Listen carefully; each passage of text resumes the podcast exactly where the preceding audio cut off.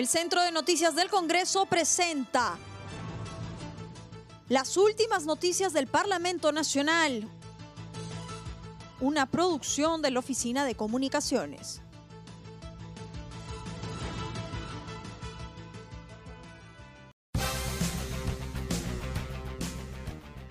¿Cómo están? Los saluda Claudia Chiró, que hoy es martes 23 de junio y estas son las principales noticias del Congreso de la República.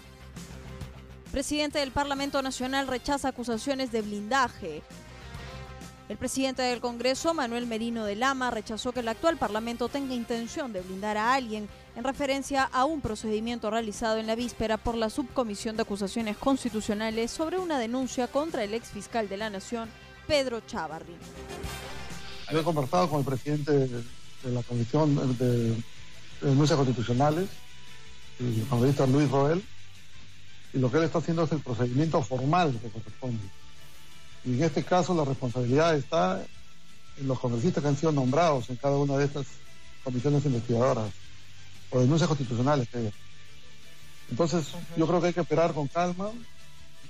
Yo creo que las redes que ayer han estado reventando, tú muy bien lo has dicho, están prácticamente poniendo en alerta algo que no existe. En otro momento, el presidente del Congreso informó que evaluará junto a la mesa directiva y a la Junta de Portavoces la posibilidad de ampliar la legislatura que termina este 26 de junio hasta el 5 de julio. Finalmente adelantó que este jueves, en horas de la mañana, habrá Junta de Portavoces, luego Comisión Permanente y en la tarde la sesión del Pleno. Consecuentemente, después de esta reunión, tendremos una reunión con la Junta de Portavoces para ver los temas que vamos a priorizar fundamentalmente teniendo en consideración que la legislatura termina el día 26 y veremos la posibilidad de ampliar la legislatura. Comisión de Fiscalización interroga directivos y exfuncionarios de cultura. En sesión reservada se desarrolló la investigación que sigue la Comisión de Fiscalización y Contraloría en el marco de las indagaciones sobre los procesos de contratación de servicios efectuados por el Ministerio de Cultura desde el año 2018 a la fecha. El grupo de trabajo citó para esta ocasión a directivos y funcionarios de esta cartera ministerial que contrató al artista Richard Cisneros Carballido, conocido como Richard Swing.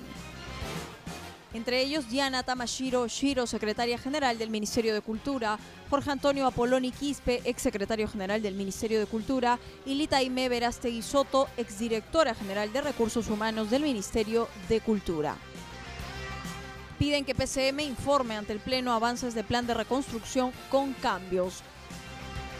La Comisión Especial de Seguimiento al Proceso de Reconstrucción en las zonas afectadas por el fenómeno del niño costero acordó enviar un oficio al presidente del Congreso, Manuel Merino de Lama, a fin de que se dé cumplimiento a la Ley 30556, que señala en su artículo 3 que el presidente del Consejo de Ministros deberá informar hasta el último día hábil de marzo de cada año al Pleno del Congreso de la República sobre los avances y cumplimientos del Plan Integral de Reconstrucción con cambios. Asimismo, el grupo especial que preside el congresista Franco Salinas también acordó citar al ministro de Agricultura y Riego, Jorge Montenegro, para que explique el estado situacional de los contratos de estudios a nivel de perfil de los 17 ríos, 5 quebradas, así como los planes maestros de 7 drenajes fluviales comprendidos en el convenio de gobierno a gobierno con el Reino Unido. También se acordó citar al ministro de Transportes y Comunicaciones, Carlos Lozada, y al ministro de Vivienda, Construcción y Saneamiento, Rodolfo Yáñez, a fin de informar sobre el estado situacional de sus carteras en el marco del proceso de reconstrucción en las zonas afectadas por el fenómeno del niño costero.